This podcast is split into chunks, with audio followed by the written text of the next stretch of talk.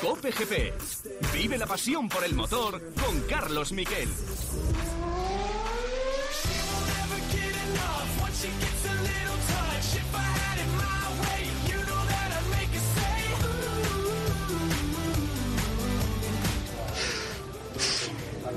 Perdón. Dios, no me lo creo.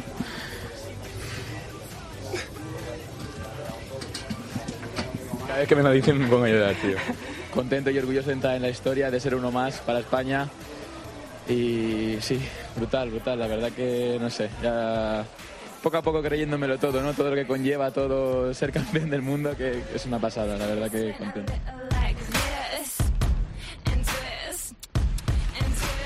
Hola, ¿qué tal? Buenas tardes, bienvenidos a Cope GP. Estas son las palabras del campeón Augusto Fernández, un piloto que llegó de la nada y eso es porque su- sus padres emigraron a Mallorca porque realmente las condiciones, la vida era demasiado cara en Madrid y, y en, allí podían vivir mejor y pudieron labrar una vida y que se les saliera un piloto campeón. Porque a sus 25 años y después también de pasar toda una travesía del desierto por distintos equipos de Moto 2, este piloto alto que no servía para Moto 3, con una técnica muy, muy eh, depurada, muy fino, piloto de los que también trabaja muchísimo, ha trabajado con su madre el asunto de la concentración, del yoga, de estar tranquilo, de no tener problemas en los momentos clave, con cuatro victorias y mucha regularidad. Augusto Fernández es el campeón número vigésimo cuarto, el número 24 de la historia del motociclismo español.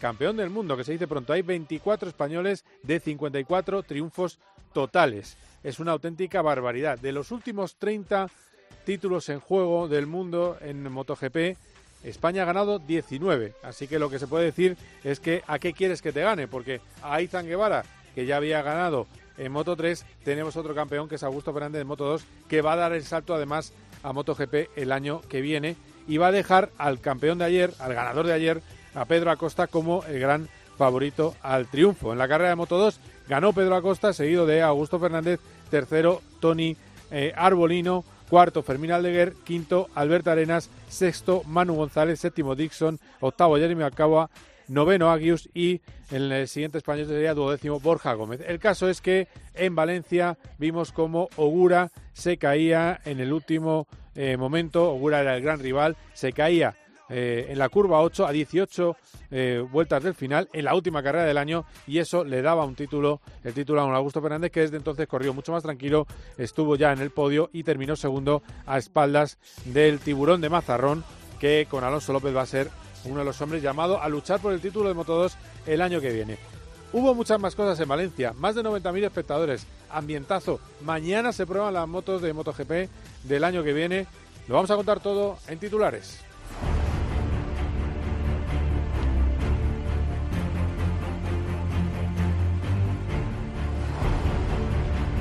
A Bañaya le sirvió un noveno puesto. Terminó noveno en una carrera en la que eh, tuvo un toque que tampoco tenía mucho sentido, pero se tocó con eh, Fabio Quartararo, porque las primeras vueltas la verdad es que fueron absolutamente frenéticas. Yo creo que ahí le duró el gas a, a Fabio, que no tenía moto para ganar, y se fue yendo para atrás. La moto cada vez era más inconducible y terminó en la novena posición, pero le sirvió porque le valías con solo dos puntos. Quartararo terminó cuarto, ni siquiera pudo llegar al podio en una carrera en la que dominó de principio a fin un brillantísimo eh, Ale Rins, un magnífico Ale Rins que logró eh, la victoria de manera incontestable y eh, bueno, por delante de Binder que hizo una carrera de menos a más, es decir, empezó con menos ritmo y luego esa KTM que va mejor claramente que la Sonda. Eh, fijaros cómo terminó. Tercero Jorge Martín con la Ducati, salía en la pole. Cuarto Cuartararo, quinto Oliveira, sexto con la Suzuki Joan Mir, por delante de Marini, Bastianini, Bagnaia y Morbidelli. Entre las caídas, la de Mar Márquez, también en la curva 8, como le pasó a Ogura. Y es que tenía un problema de potencia en, la moto y no pudo ir más allá. Lo mejor es escuchar al campeón, a Bañaya, que estaba realmente feliz. Ya había sido campeón hace unos años de Moto 2, pero esto evidentemente 50 años después de Giacomo Agostini, moto italiana, piloto italiano, 50 años ha habido que esperar. Bueno, pues es lo más grande. Escuchamos a Pego Bañaya en Dazón. Es increíble. Mirando donde, donde hemos, hemos empezado a recuperar, que estábamos a 91 puntos, eh, es increíble. Mi equipo ha hecho un, gran, un grandísimo trabajo, hemos hecho todos un grandísimo trabajo también. La parte de casa, en que está en casa, en este momento no, es como si no, no, no, es, no soy aquí. Eh, lo único es gracias, porque, porque hemos, hemos, es verdad que ha sido la carrera más difícil del año, porque al principio ha ido bien, todo perfecto. De, momento he perdido la, la aleta eh, derecha, eh, nunca he podido hacer nunca más y, solo he intentado llegar al término. Llegar a término, la estación términe eh, para llegar a meta. se le ha escapado en italiano, pero ya me gustaría a mí que los pilotos de Fórmula 1 hablaran español como habla eh, Peco Bagnaia. Se nota que en el Campeonato de España de Velocidad vienen todos y que es eh, la cuna de campeones, es donde se hacen muchos de los pilotos que compiten ahora mismo y tienen que aprender español por narices. Bagnaia explica también cuándo empezó a pensar que tenía que hacer algo distinto. Recordemos, estaba a 91 puntos en pleno verano para remontar y ganarle el título a Cuartararo?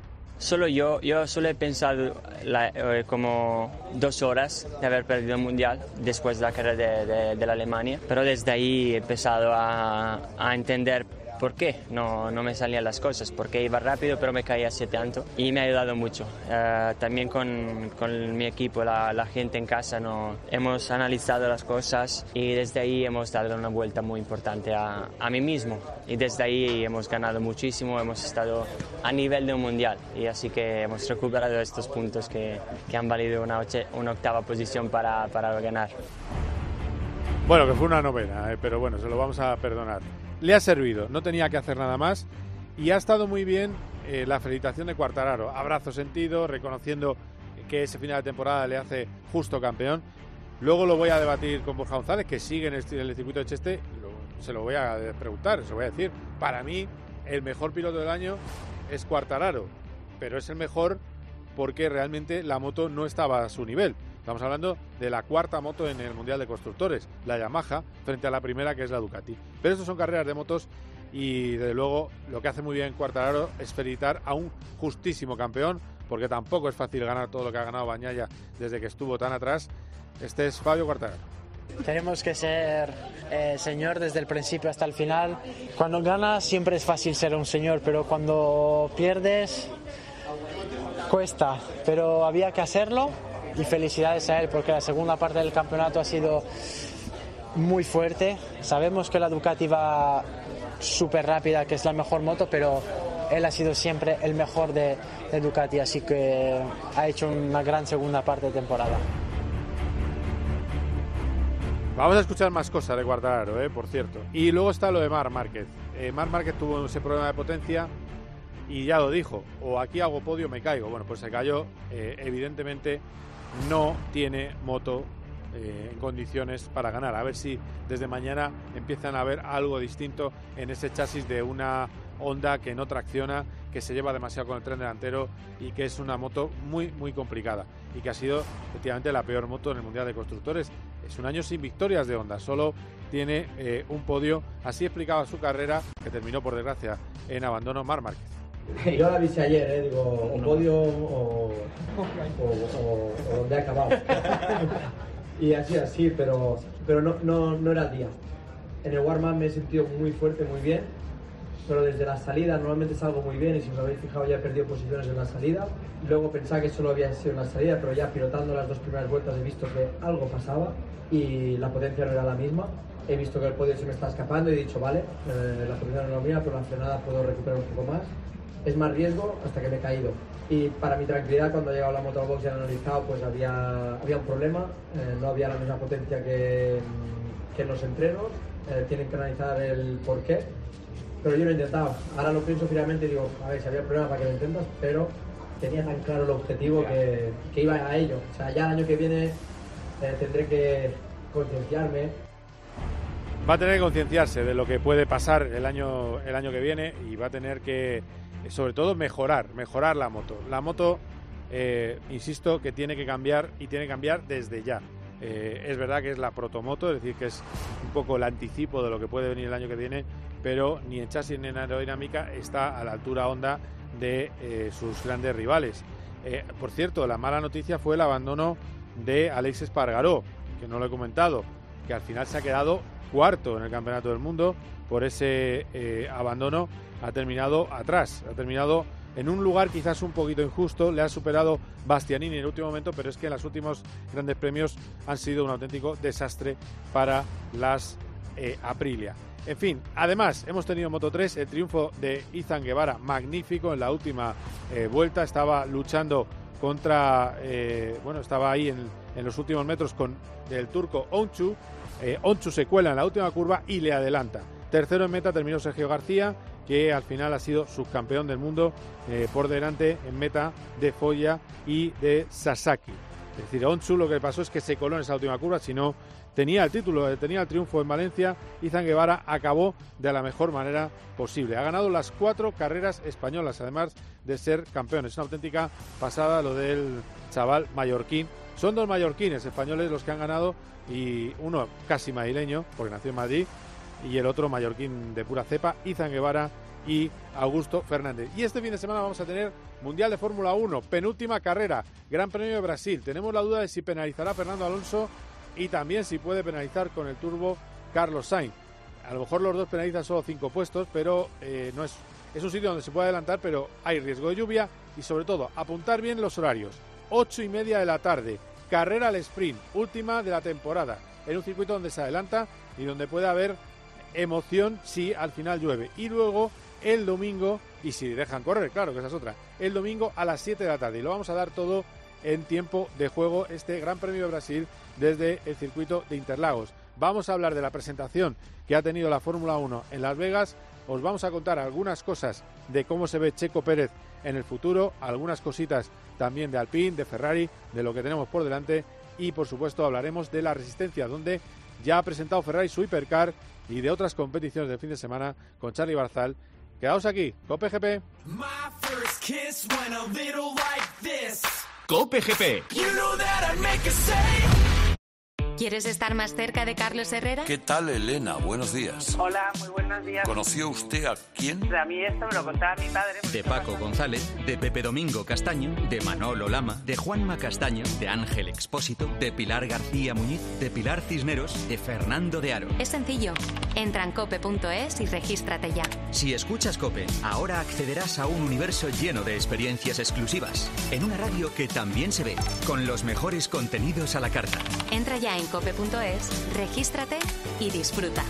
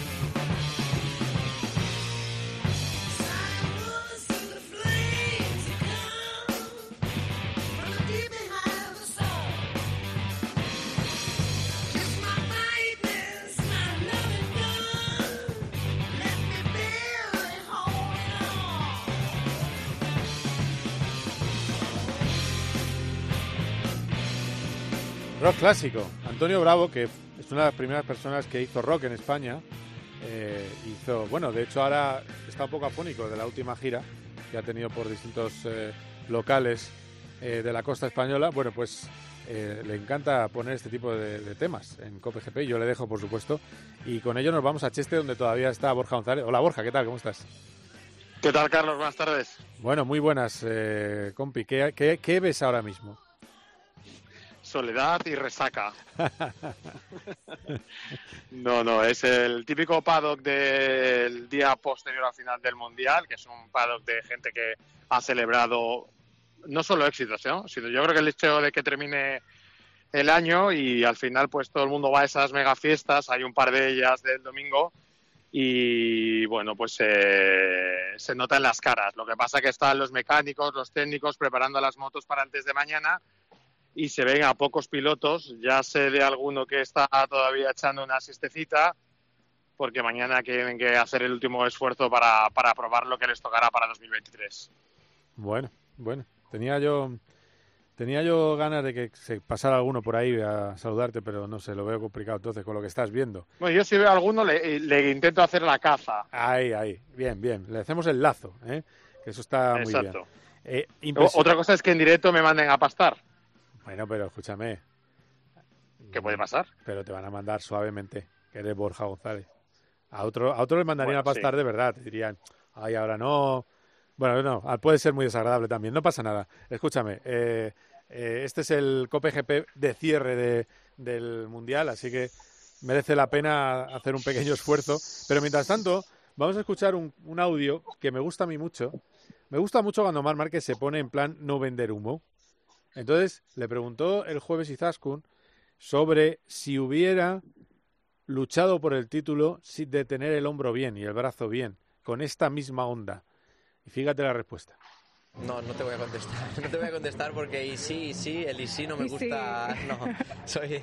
El y sí soy. Soy. O sea, me, lo odio, lo odio. Eh, soy contra el y sí porque no sabes nunca. A lo mejor sí, puede que sí, puede que no. O sea, puede que hubiese ganado o puede que hubiese caído más veces, o sea, depende, pero, pero sí que es una moto que para el año que viene tengo claro que si queremos luchar por el Mundial, tiene que mejorar.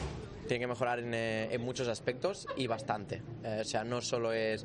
Esto significa que si para el año que viene lo necesito, también lo, hubiese necesitado para este año. Eh, así que veremos. Bueno, pues a ver, a ver cómo, cómo resulta la cosa. A ver si eh, sí, pero está claro que en el final de la respuesta se escucha perfectamente a Mar Márquez decir que con esa moto no se puede luchar por el Mundial, ni siendo Mar Márquez, y diría, y diría yo, siendo Mar Márquez con Agostini, Ángel Nieto, eh, Jorge Lorenzo, todo en una costelera, con esa onda es imposible. Eh, no sé tú cómo lo ves y qué esperan para mañana. ¿Qué se espera de esa Honda 2023, eh, primer prototipo que va a probar mañana? Bueno, no se espera nada y es un poco feo que se diga así porque va a ser una va a ser una sorpresa eh, lo que planteen en pista Honda. Es un poco parecido a lo que sacaron teóricamente en Misano, pero habrá que ver el fruto y el resultado que da ese, esa nuevo prototipo. Pero estoy totalmente de acuerdo contigo, no sé si tanto tan exagerado como sumar a todos los grandes de, de la historia para poder ganar, pero sí que es cierto que da la sensación.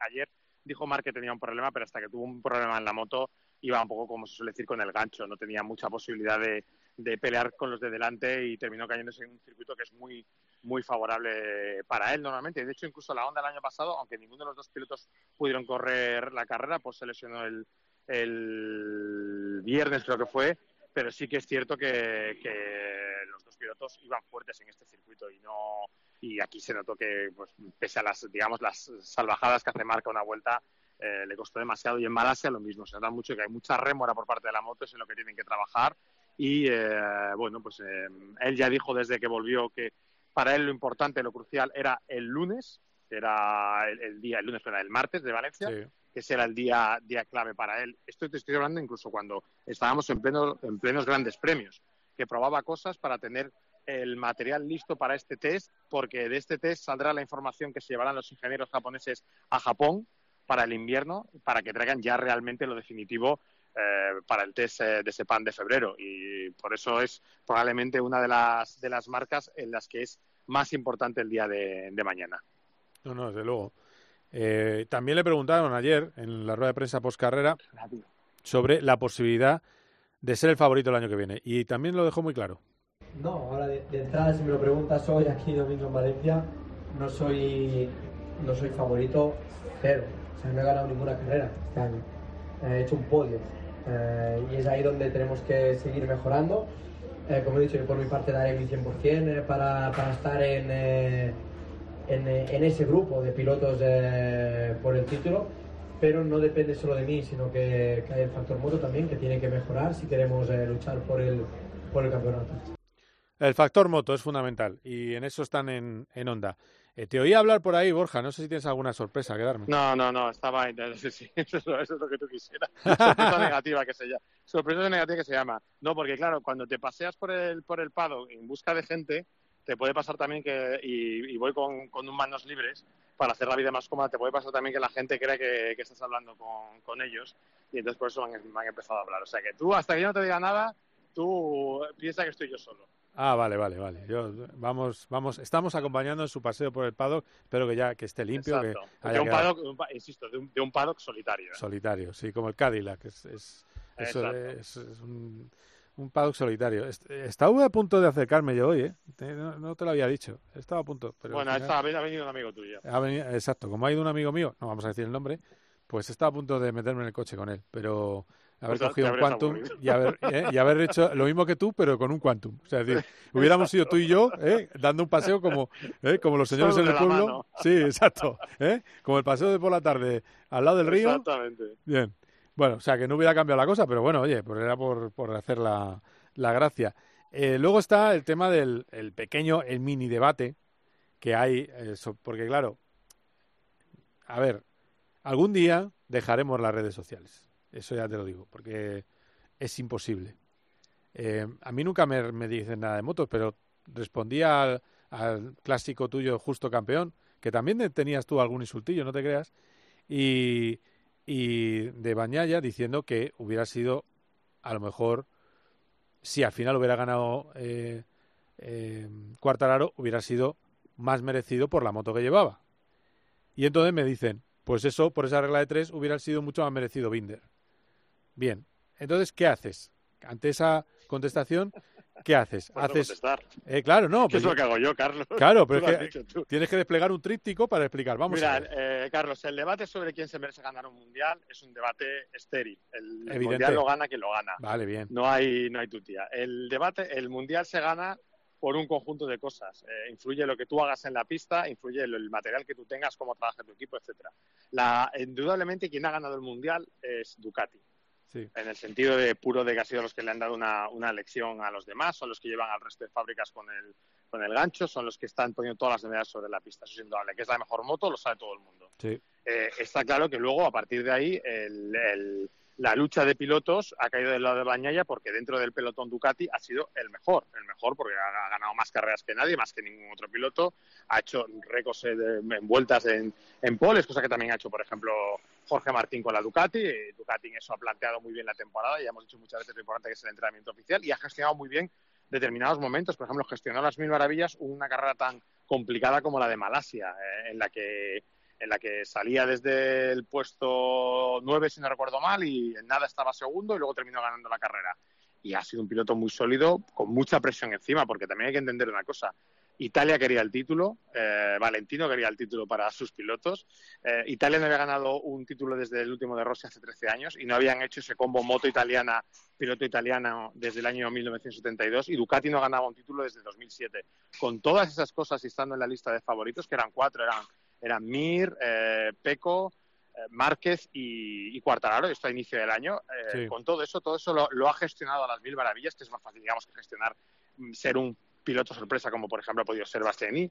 Eh, esto lo ha gestionado a las mil maravillas Bañaya y se ha llevado el título. Ahora, ¿es mejor piloto que Fabio Quartararo? Pues sería otro debate. Eh, ¿Tiene mérito lo que ha hecho Quartararo? Muchísimo mérito, porque la moto no le ha respondido. ¿Se ha equivocado también Quartararo en momentos de la temporada? Se ha equivocado también Quartararo en momentos de la temporada, Pero que ha, fallado cuando, Claro. cuando él tiene, digamos, su margen de error o lo- los errores que se le pueden permitir son menos porque el paquete eh, moto que tiene eh, le permite menos errores. Es decir, tienes que ser más perfecto para llegar hasta el final con opciones de ganar. Entonces yo creo que el justo campeón es el que ha ganado, pero evidentemente si hubiese ganado Quartararo, pues habría sido también un justísimo, un justísimo campeón con muchísimo mérito por derrotar él solo al escuadrón Ducati. Y evidentemente no es ningún justo campeón Darren Binder porque no ha hecho nada.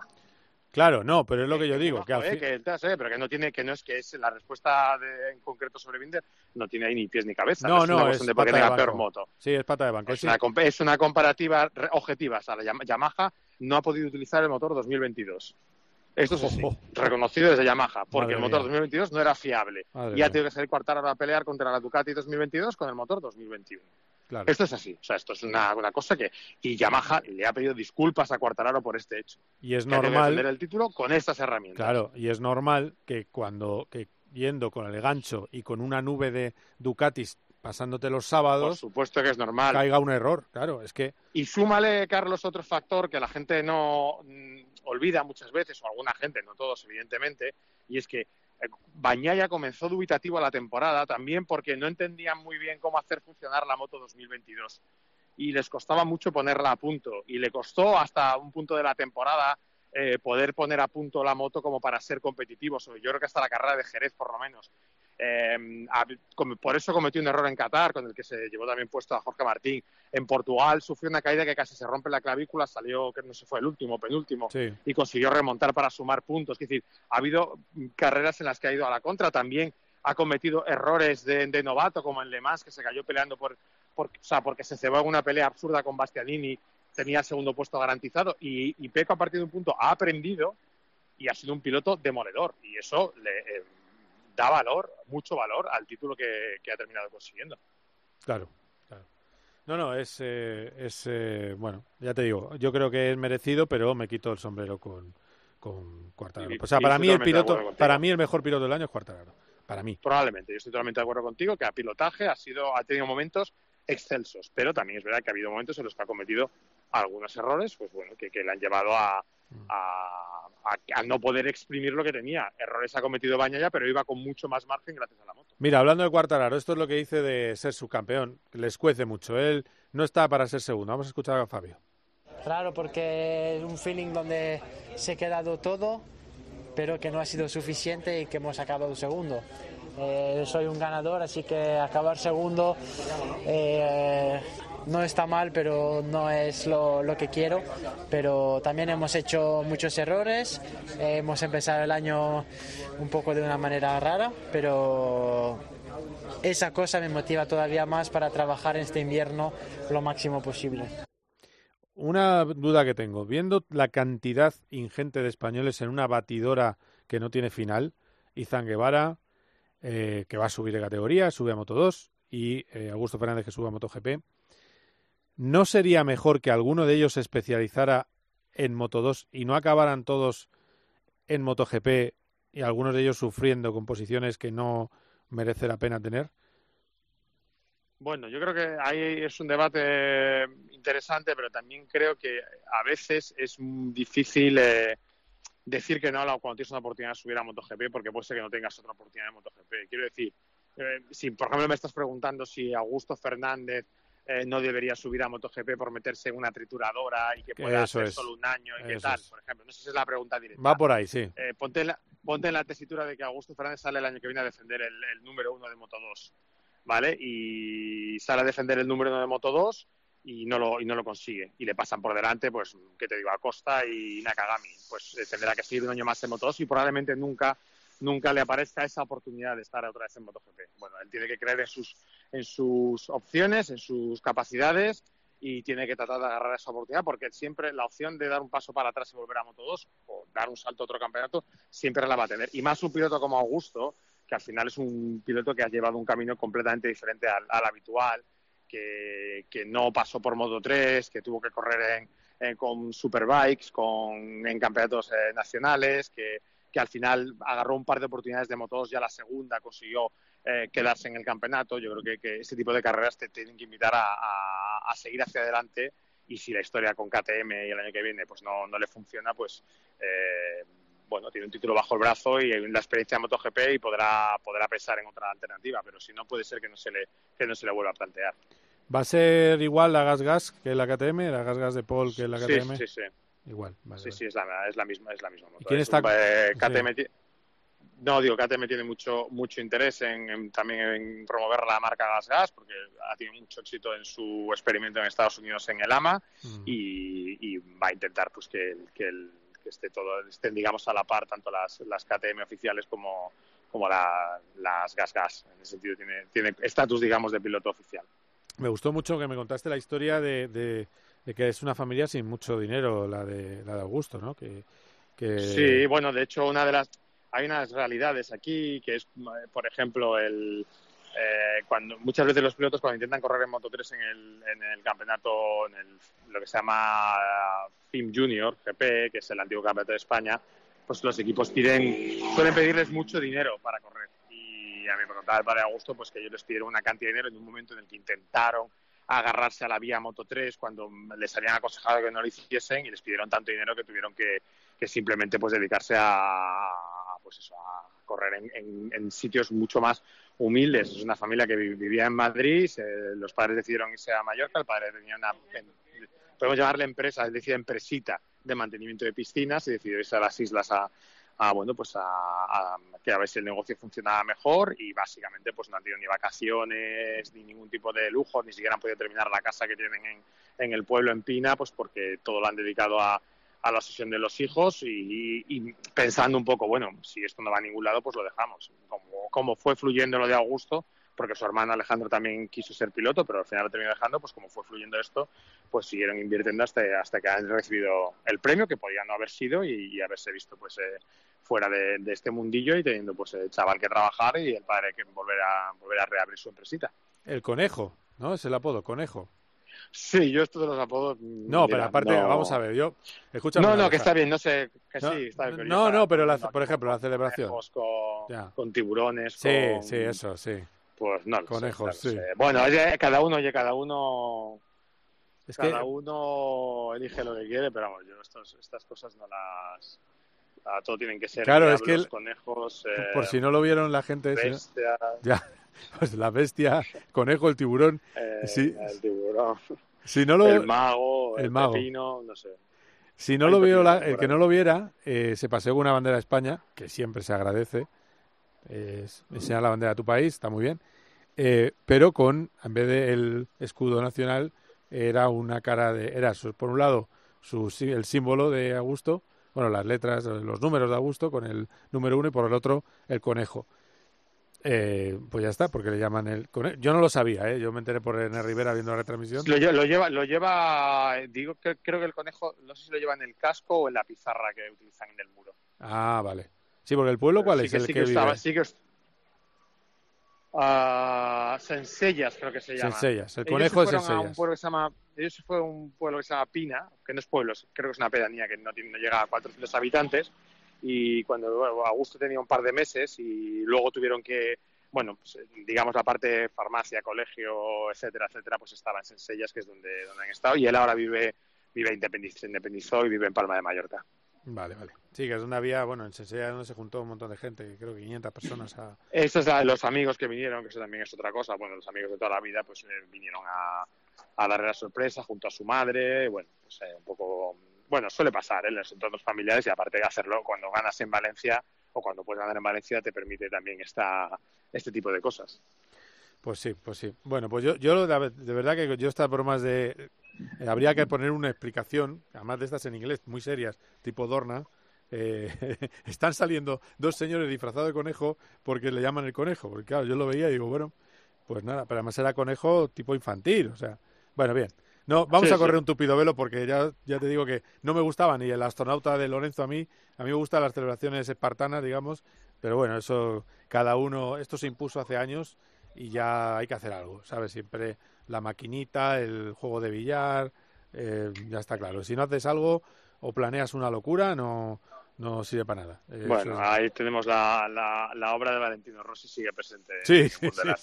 Por cierto, ha estado Rossi. Pero lo que pasa es que, el original siempre es mejor, siempre es mejor que las copias. Claro, tiene bastante más gracia en general. Exactamente. Eh, porque, por cierto, ha estado dos, dos eh, ilustres. Valentino Rossi, no sé si pudisteis Sí. hablar con él. Eh, me dicen a mí no, los. no, yo no, pude, yo no, yo no, no pude hablar con. De hecho, yo me cuando estuve trabajando en el pit lane con Dazón, no, ni siquiera estuve allí, estaba en la pista viendo a, a Bañaya. Estaba muy de incógnito, eh, muy a su bola. eh. Bueno, él venía a disfrutar, digamos, el. eh, sí, está un poco pasota en ese sentido, como no es un, no, no ejerce, digamos, eh, con potencia de embajador del mundial y viene aquí y se dedica, no, viene un poco a su rollo, a ver a su gente y luego se, se centró en el tema Bañaya y no fue muy protagonista tampoco del, del, del final del campeonato, que también te digo, en cierto sentido, está bien que, que no, le, que no le reste protagonismo a, a Bañaya. Y luego estuvo Fernando Alonso, en el Eh, box de. Aprilia que apareció el domingo y ahí con su gorra de Aprilia y la verdad es que el hombre estaba, no he puesto el, el corte, pero vamos, el resumen es, vaya, ahora que se han retirado Alex y Mark, pues hombre, menos interés la carrera.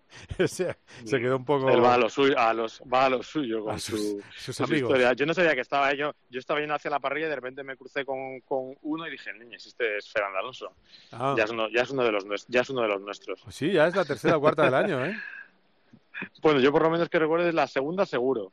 Mm. Y viene siempre acompañado con su amigo Máximo Sí, Rivo. bueno, Austria, que- Austria y, Austria, ajá. y Valencia. Sí, sí. Bueno, a ver, eh, le encanta la moto, es un loco de, de las carreras. También te digo, es un loco, yo creo que de las carreras de jardineras o de, eh, o de mo- cortacésped. O sea, es una cosa tremenda lo de lo de eh, Fernando Alonso.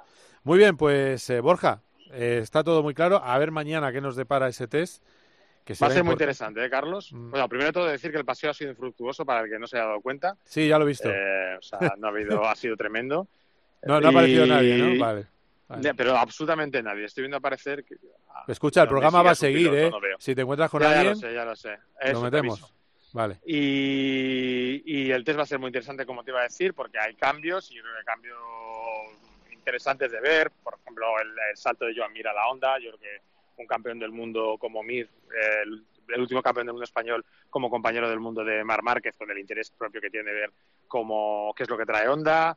Y luego, pues, eh, vamos a ver a por fin otros dos pilotos con la Aprilia, que vamos a poder ver el, el- el valor de la, de la Aprilia, en manos esta vez de Miguel Oliveira y de Raúl Fernández.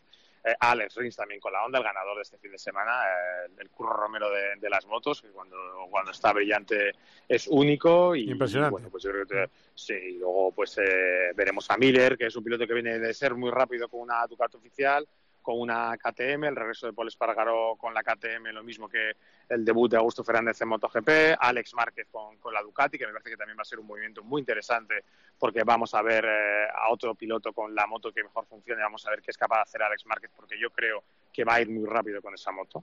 Y Ah, que le va, le va a su- bastantes- le va su estilo. Yo creo, yo creo, bueno, esa moto le va a todos los estilos, Vale. que yo creo que Alex es un piloto rápido y yo creo que va a ir muy rápido con esa moto después de estar sufriendo con la, con la Honda, así que me dejaré seguro algún cambio, pero con eso yo creo que son bastantes pistas ya de lo que vamos a poder ver este, este- Mañana debuta Paul este también, martes. ¿no? Debuta Paul también. Con... Sí, sí, sí, Paul, Paul con, con Augusto Fernández en el, el equipo pintado de Gas Gas.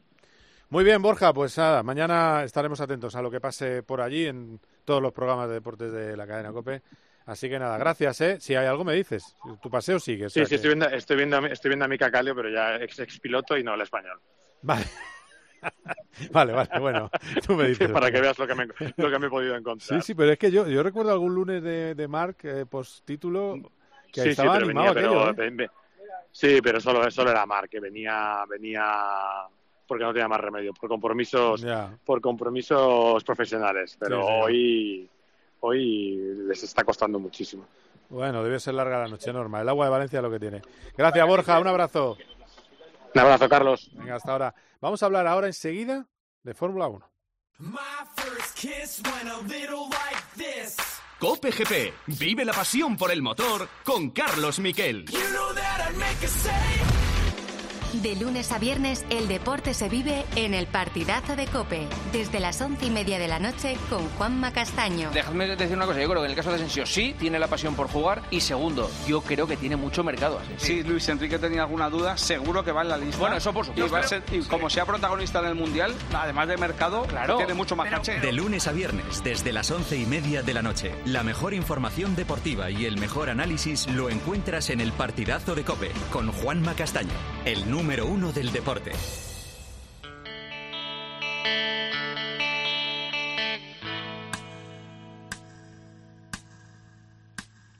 Siempre quise ir a LA, dejar un día esta ciudad, cruzar el mar en tu compañía. Pero ya hace tiempo que me has dejado y probablemente me habrás olvidado. No sé qué aventuras correré sin ti.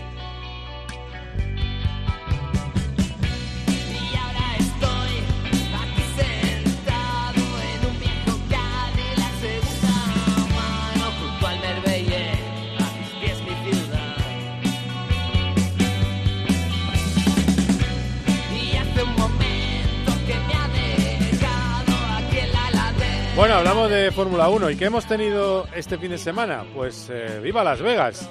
La Fórmula 1 se ha presentado en Las Vegas, 18 de noviembre de 2023 será esa carrera en la que veremos el último, penúltimo Gran Premio del año. Va a ser en un horario extraño, 7 de la mañana del domingo, hora española, porque es una carrera de sábado, tardía en Las Vegas. Sábado por la noche en eh, Las Vegas, en todo el strip, en la zona más conocida de la ciudad. Eh, la Fórmula 1 ha comprado unos terrenos para hacer ahí el paddock y también hacer ahí los boxes en unos, eh, bueno, unos descampados que había justo detrás y va a ser un auténtico espectáculo, sobre todo visual. Ojo, apuntar, bueno, primero de todo, vamos a escuchar cómo se ha presentado. Este es el vídeo que con tanto cariño ha hecho la Fórmula 1.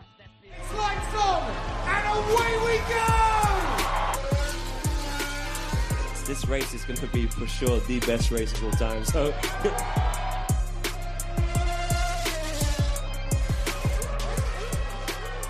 seems crazy to think that we're driving through Vegas in Formula One cars.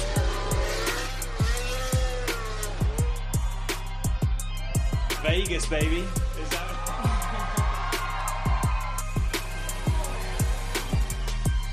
I didn't expect so many people for this event.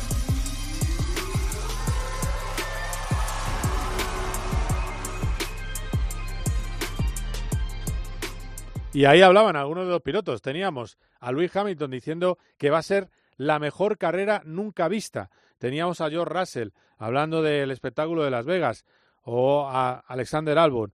Estuvieron eh, algunos pilotos, Red Bull en vez de llevar a Verstappen llevó eh, a Albon y venía por, por Red Bull, eh, y, pero también, bueno, como es ese joint venture, tenía su polo de Williams, estaba Checo Pérez y estaban los dos pilotos de Mercedes, George Russell y Lewis Hamilton se trataba de presentar una carrera que va a tener los siguientes precios. Apuntar, por ejemplo, sé que mi productora Dani Asenjo va a ir.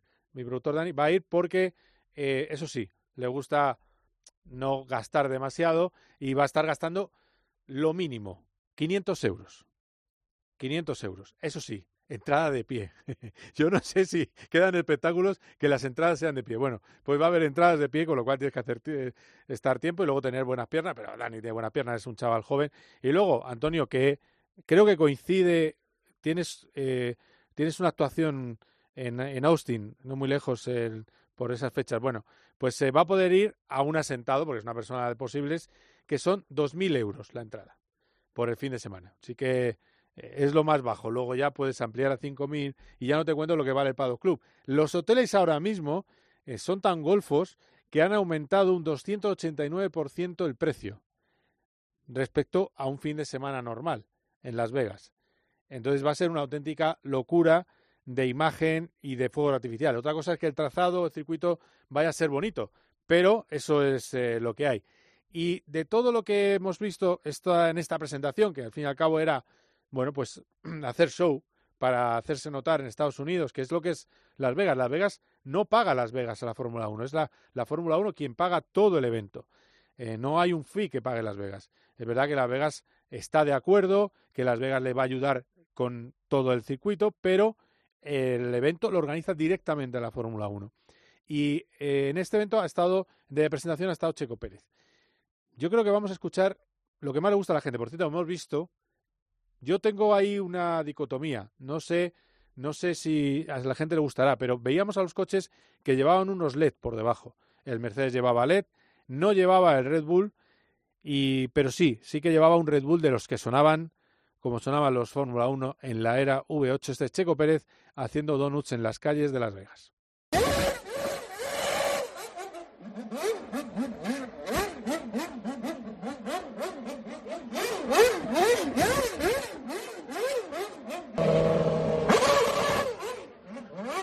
Bueno, y así, eh, bueno, pues había 40.000 personas viéndolo y la verdad es que disfrutaron con la Fórmula 1, que está de moda en Estados Unidos, sí, pero que no quiere decir está de moda comparado con cómo estaba, que estaba en el anonimato. Es decir, está mucho mejor.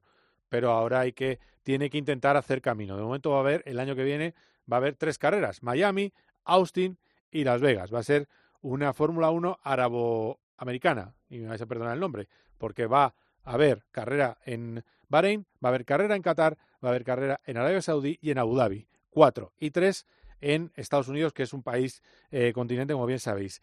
¿Qué opina Checo Pérez del futuro? Pues cree él y su gente que van a luchar por el título el año que viene.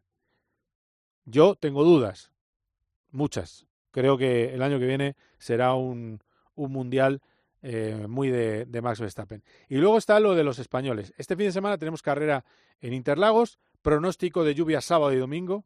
Ya sabemos que con estos neumáticos y la poca visibilidad que generan, eso ya no es bueno, que haya pronóstico de lluvia, pero sí que da alicientes. Hay carrera al Espina a las ocho y media de la tarde y la carrera será a las siete, hora española, peninsular española. La duda, ¿Penalizará a Fernando Alonso? Bueno, pues resulta que Alpine dice que el motor que puso, a pesar de que habían puesto un motor nuevo en Austin, el motor que llevó en la carrera anterior era un motor viejo. El motor de México era un motor que ya estaba en el límite de su, de su vida. No entiendo nada. Eso es lo que se reserva para los viernes. Entonces a lo mejor no, penal, no llega a penalizar. Yo creo que acabará penalizando, aunque sean cinco puestos. Y que Carlos Sainz también va a penalizar porque tiene el turbo renqueante y yo creo que le van a caer, a los dos le van a caer cinco o diez posiciones en la parrilla de salida. Un Sainz que dice que quiere luchar por el título desde el comienzo del año que viene y ya hay rumores que dicen que lo que le ha afectado a Ferrari ha sido ese cambio de reglamento con esa eh, bueno, esa norma anti-porpoising que llegó en el circuito de Spa-Francorchamps y levantó ligeramente los coches, que perdió mucho Ferrari. Pero bueno, vamos a ver en qué queda todo. Hay carrera eh, al sprint, que siempre es eh, un aliciente, y ahí pueden sumar algunos puntos más los españoles y a ver en qué queda esa posibilidad de penalización y si gana o no Mercedes. Llevamos muchos años que un británico siempre gana al menos una carrera en el Mundial de Fórmula 1. Se le está resistiendo a Hamilton, que lleva ya eh, dos segundos puestos, pero quedan dos oportunidades y puede ser aquí o al fin de semana siguiente en la carrera de Abu Dhabi. De esta semana también es noticia. Fernando Alonso debutará en el Aston Martin el martes, el martes de los test de Abu Dhabi. Va a ser su primer contacto con, aunque no es oficial todavía, va a ser su primer contacto con el monoplaza que ha pilotado este año Lance Stroll. Va a compartir el coche con Stroll, medio día para él y medio día para eh, Lance Stroll. Y luego tenemos nuevo probador y piloto reserva en Aston Martin, equipo que no para de fichar. Ya no va a estar Nico Hulkenberg, que apunta a Haas, que no esté Hulkenberg significa que tiene dónde correr, apunta a ir a Haas en lugar de Mick Schumacher, que dejaría la Fórmula 1, ojo con eso. Lo que pasa es que Mick a lo mejor podría enrolarse en algún proyecto que está en el camino, como puede ser Audi, o meterse en eh, resistencia con Ferrari, pero desde luego lo tiene muy complicado porque se ha enfadado Jim Haas, el dueño del equipo, con todos los coches que ha roto, y iría Hulkenberg a Haas, y tendríamos el que va a ser reserva y nuevo compañero, de nuevo a Stoffel Van Dorn, que ya fuera compañero de Fernando Alonso en McLaren y que eh, ha, sido recibido con, aplausos por su puesto de reserva junto al piloto asturiano. Le ha aplaudido en redes sociales el piloto eh, asturiano. ¿Eso qué significaría también? Al abandonar la órbita Mercedes Van Dorn, el que va a ir a Mercedes como piloto reserva va a ser Daniel Ricciardo en su año de retiro. A ver cómo, cómo queda eso, a ver qué pasa en el caso de Daniel Ricciardo. Vamos a poner un poquito de música, ¿verdad? Venga.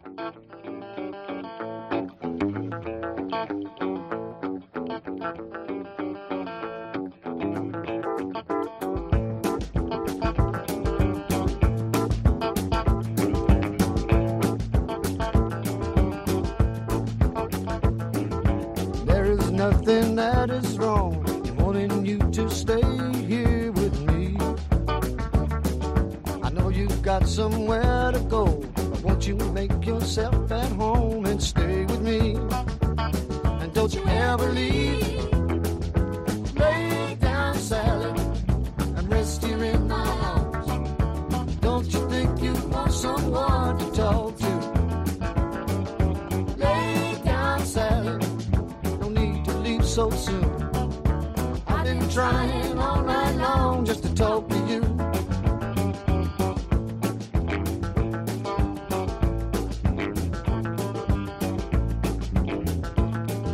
Bueno, pues eh, hablamos con alguien que sabe mucho de resistencia, todos los años cubre el eh, Campeonato del Mundo de Resistencia para el diario Marca, eh, también Dakariano, eh, Quique Naranjo, ¿cómo estás? Muy buenas. Hola Carlos, muy buenas. ¿Qué tal? Bueno, y estuviste en tu primer Gran Premio fuera de España, en Suzuka, eh, que yo creo que debió ser una experiencia chula para ti. Eh, Sí, la verdad es que sí. Eh, me llamó la atención que había muy poquita gente, curiosamente comparado en el paddock me refiero, ¿eh? Sí. Las gradas estaban a tope. Comparado con lo que vimos luego en México, que incluso dio problemas eh, en Estados Unidos, pues, pues la verdad es que muy tranquilo para trabajar y, muy agradable como siempre estar en Japón, que la verdad es que es un país que merece la pena visitar y sobre todo Suzuka, que es una pista mágica. Sí, es una maravilla. Supongo que eh, no sé si llegaste a poder ir a, a las S a ver los coches eh, a toda velocidad pasar, que es, un- es una experiencia casi mística. Es una barbaridad. Pero vamos, hay varios sitios que se puede también. Tampoco está mal la frenada de la chicane. Es, es, un- es una maravilla de circuito. Bastante mejor que, en, mi opinión, para un Fórmula 1 moderno que Spa, porque eh, Spa es, mm, es más rápido todavía eh, y tiene demasiadas curvas a fondo en un Fórmula 1. Pero bueno, eh, bueno, hablamos de, de resistencia, que para eso te llamaba. Has asistido al nuevo Ferrari, a la presentación del nuevo Ferrari. Las sensaciones, bueno, primero de todo, primer gol, gol por la cuadra. El, colo- el coche es el más bonito de los que han presentado nuevos. Sí, yo creo que sí. Es, eh, es, es sin duda el más deseado porque eh, acuérdate que aunque Ferrari eh, ha estado presente en resistencia en los campeonatos de GT, llevaba 50 años sin luchar por la máxima categoría de- del campeonato. Entonces, bueno, pues es, es el coche, es la marca que le va a dar un brillo especial al, al campeonato del año que viene y bueno, pues no ha decepcionado el diseño, eh, no ha decepcionado el color. También es un poquito español porque aparte del rojo lleva bastante amarillo Mm, y, sí. y la verdad es que es una chulada y en vivo es muy bonito, pero bueno, al final ya sabes que lo importante es que sea rápido, que es lo que falta por ver. Sí, claro, claro, claro. Esa es la historia. Y bueno, parece que va a estar Miguel Molina. No está todavía confirmado 100%, pero eh, dos coches y estaría Miguel Molina. ¿Cuándo debuta ese, eh, ese, ese bólido que ha creado Maranello? Pues eh, su debut en competición va a ser en la primera carrera del Mundial del año que viene, que es eh, a, a principios, mediados de marzo en Sebring, en, en el famoso circuito de los baches de Estados Sí, Unidos. sí. Allí será donde, donde lo veremos competir por primera vez con todos los coches nuevos que, van a eh, venir el año que viene, más los que están ya en el WEC, Peugeot, Toyota. Eh, ese, ese día será el- su primera carrera y una semana antes rodarán en el prólogo, en los test de pretemporada que también se disputan allí en, en la pista de Florida. Y sobre Miguel Molina, pues bueno, todavía eh, eh, Ferrari quiere jugar al misterio con los pilotos, lo va, los va a aguantar seguramente hasta finales de año o principios del año que viene y, y cruzamos los dedos para que pueda estar. Vamos a ver si, si es posible. De momento ya está, está trabajando mucho en el desarrollo del coche, tanto en el simulador como con el coche en pista. Eh, y, bueno, pues eh, eh, está en una muy buena posición. Ojalá pudiéramos tener un español ahí porque sería la guinda, desde luego. No, claro, sería eh, tremendo eh, poder estar. Lo que pasa es que verdad que va a ser un Le Mans, aunque sea la edición eh, de un siglo, va a ser un Le Mans de fiabilidad también. Aunque todos hagan simulacros, el que llegue más rodado y, mejor a Le Mans, yo creo que se puede llevar el gato al agua, pero desde luego que va a ser un coche competitivo, yo creo que se nota, porque además eh, es verdad, el otro día que tuvimos un, un Twitch con Miguel Portillo y con Roldán, lo hablabas, ¿no? Que, que el proyecto es previo al límite presupuestario de la Fórmula 1, pero le ha dado un, un boost, digamos, un turbo ¿no? en, en aportación de personal el hecho de que eh, vaya mucha gente de la Fórmula 1 a, a, ese, a ese Ferrari, porque claro, quieren volver a ganar, ¿no? ¿Desde cuándo no ganan en Le Mans? Hace un montón de años.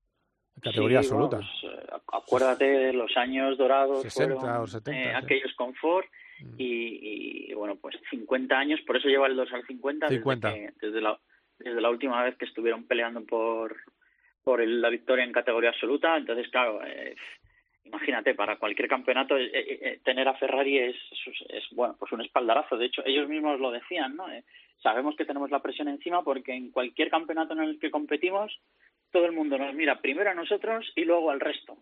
Entonces, eh, bueno, pues acorde a esa presión y a esa exigencia y también a ese a esa cifra histórica que está tan de moda. Acuérdate también que cuando cuando volvió Ford con el GT también eh, me parece que hacía 50 años de su última victoria en Le Mans y llegaron y ganaron.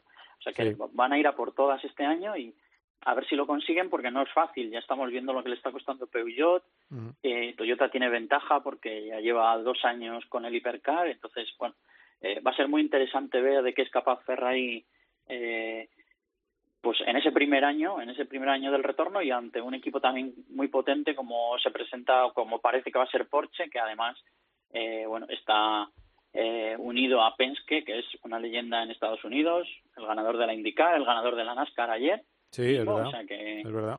eh, bueno, va a estar va a estar divertido el año que viene el mundial, seguro. No, pero es verdad que, que es lo que dices, Toyota es el favorito en el fondo, porque realmente lo tiene, lo tiene avanzado el camino.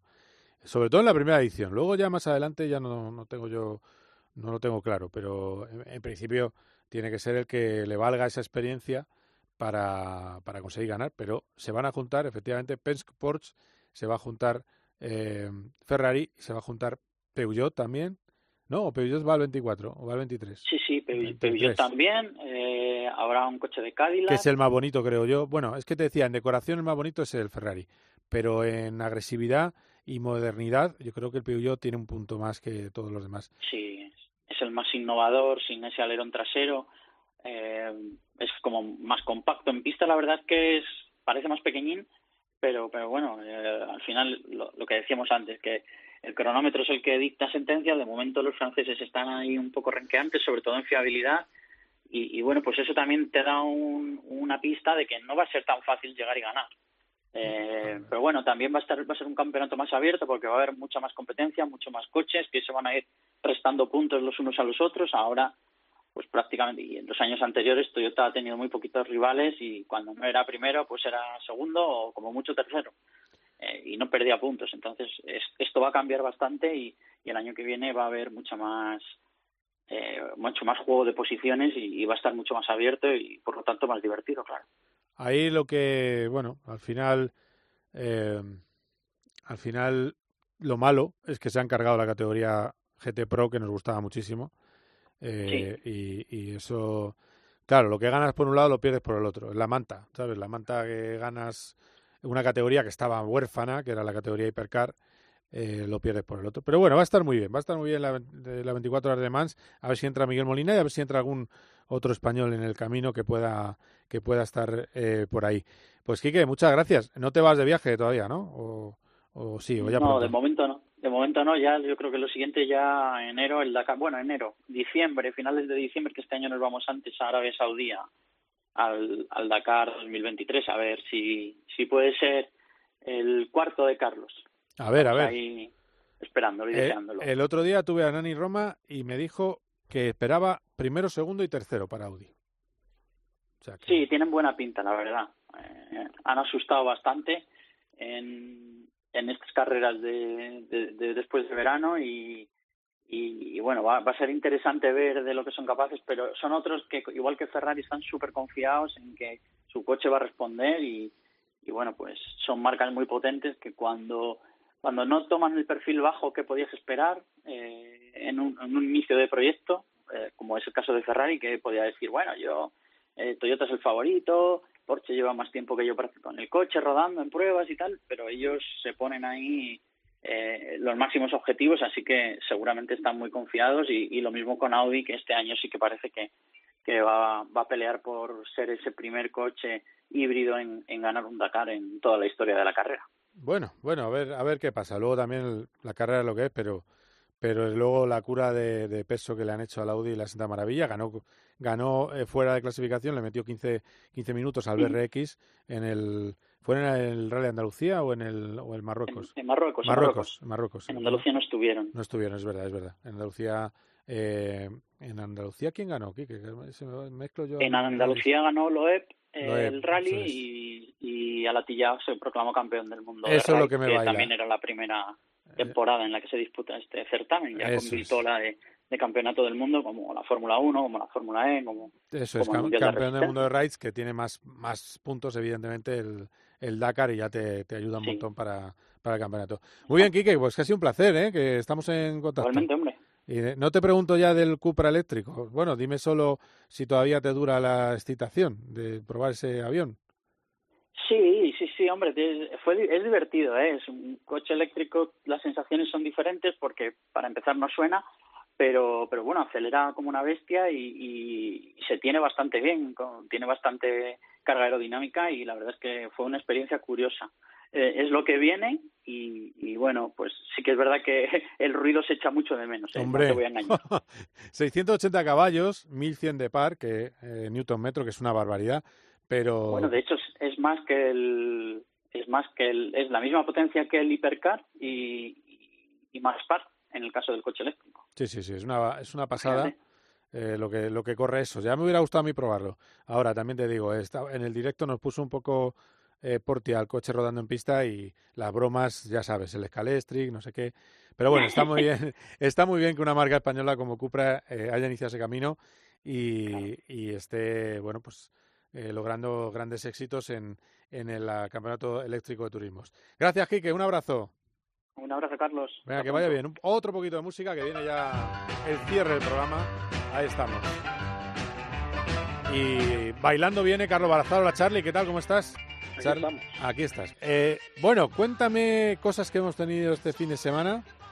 Eh, Bueno. bueno, la, la primera, la primera, perdona que te, a lo mejor te rompo el esquema, pero bueno, la primera la NASCAR, porque claro, estábamos todos ya con Chastain, porque claro, con- después de hacer eso de ir limando el muro y adelantar a cinco Sí. coches, pero lo ha hecho bien, no ha ganado, pero uy, Bueno, se- lo que comentamos la semana pasada, llegó a esta última prueba con, con opciones de, de- de ser campeón, pero al final y por primera vez en la historia, el mismo equipo que gana la IndyCar gana la NASCAR. En este caso Penske con Joey Logano y la IndyCar que la ganó con Will Power. Así que efeméride a recordar en este 2022.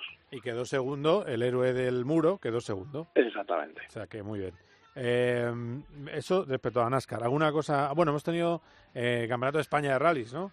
Sí, teníamos el Supercer, la penúltima prueba en Alicante, en la Nucía, y bueno, pues un, poco un calco de lo que ha sido las últimas pruebas, quizá con Pepe López un poquito más entonado, eh, dominó desde el principio, eh, problemas para Ibanares ya el primer día, con, la rotura de un bus tuvo que, bueno, se reenganchó, con lo cual ya perdió opciones, y el rally se quedó en un mano a mano entre, entre Pepe y Alejandro Cachón, la nueva la estrella emergente de- del Nacional. Sí.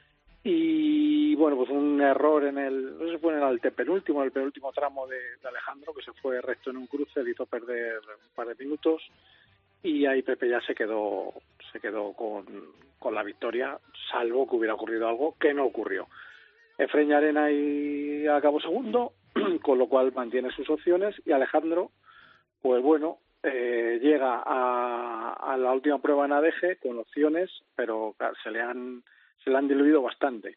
Y destacar el tercer puesto de Alberto Monarri, el madrileño, el rey de copas, como se le conoce, Sí. porque prácticamente ha ganado todas las copas de promoción. Es verdad, es verdad. Eh, que quedó tercero en, no sé si es su primera salida con un, con un Rally 2, pero si no es la primera, es la segunda. Y es muy probable que el año que viene esté haciendo el, el nacional entero con, con, esa, con ese Skoda. Así que No hay, con Alberto. no hay rally de Madrid esta, en esta ocasión de, para apuntable para el Campeonato de España. No, eh, como siempre se va a hacer la prueba del Jarama, que es, es exhibición. Están obligados los pilotos a acudir, pero es simplemente exhibición. Pero eso cuándo es?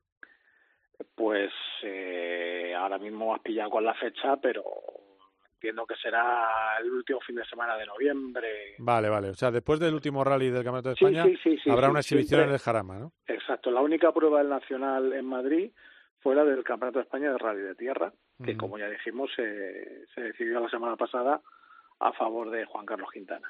Muy bien, pues nada más. Eh, en una semana rally de Japón, del Mundial de Rallys. ¿eh? Esta semanita. Así Hay que, que- madrugar. Sí. Bueno, o trasnochar, como se quiera. Bueno, sí, es verdad. A la una de la Vida- mañana ya están zumbando los coches. O sea que... Vida de culen, vida de vampiro. Ahí está, ahí toca. está. Sí, sí, sí. Bueno, ya está todo decidido. No corre. Ah, bueno, y otra noticia esta semana: ocho rallies. Sordo, sordo se iba a retirar, pero Hyundai le ha dicho, ¡eh, eh, que no, que no! Sí, sí, ocho sí. rallies. Y ocho rallies pagados, vamos. Sí, sordo, sordo yo creo que ya llegó un momento que le decía a Hyundai, señora, suélteme el brazo, pero al final no, no se ha podido librar de ellos y nos alegramos porque pues, es que sigue estando ahí rondando los podios y bueno, pues a ver cómo será el año que viene y quizás sumemos alguna victoria más. Muy bien, Charlie. Pues eh, vamos hablando. Un abrazo fuerte, cuídate. Un placer, un saludo a todos los oyentes, otro abrazo para ti, hasta luego. Bueno, pues eh, hasta aquí con PGP. Ha sido un auténtico placer. Están acabando todas las temporadas, pero todavía quedan cosas que contar. Queda mucho que cortar en ese último, en ese último tramo de la Fórmula 1. Dos carreras seguidas. El 13 de noviembre, 7 de la tarde, viviremos la pasión de Interlagos, un circuito que siempre da grandes carreras. Y luego, al fin de semana siguiente, el mismo domingo que empieza el Mundial de eh, Fútbol en Qatar, tendremos la última cita en Abu Dhabi. Hasta aquí, Cope GP. Adiós. Cope GP con Carlos Miquel.